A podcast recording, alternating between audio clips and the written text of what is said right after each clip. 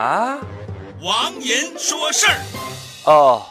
这两天下雨，朋友圈又被青岛刷爆了。不信你打开你自己的朋友圈看一看，有没有这样的标题：为什么青岛不惧暴雨，不会内涝？是德国人的功劳。德国人一百多年前修的下水道，比现在政府新修的还管用。看到这样的标题，我的脑海里蹭蹭蹭窜出了很多的爱国主义情怀。于是我上网查了一下青岛。令我惊讶的是，青岛不仅有暴雨，甚至有内涝。我又上网查了一下，发现德国也有暴雨成灾的时候。嗯，这是出了什么鬼？喜欢探。究真相的我再一次进入了搜索模式，我赫然发现了这样的几件事儿：一八九八年，德国殖民军登陆了青岛，确实想把这里建成现代化的城市。当年修了差不多八十公里，现在剩余的只有三公里。而目前青岛的排水系统有三千多公里，嗯，这还是德国人的功劳吗？另外一件事情是，青岛的内涝确实比较少，那是因为地形特殊，西北高，东南低，三面临海，积水都流走了。当然，我说了这么多，并不是说中国有多牛逼。不是说中国已经立于世界之林的不败地位，我经常会狭隘的认为崇洋媚外不见得是坏事。知不足，然后能自反也；知困，然后能自强也。真正的强者是能看到别人的牛逼，不盲目给别人吹牛逼，更不盲目给自己吹牛逼。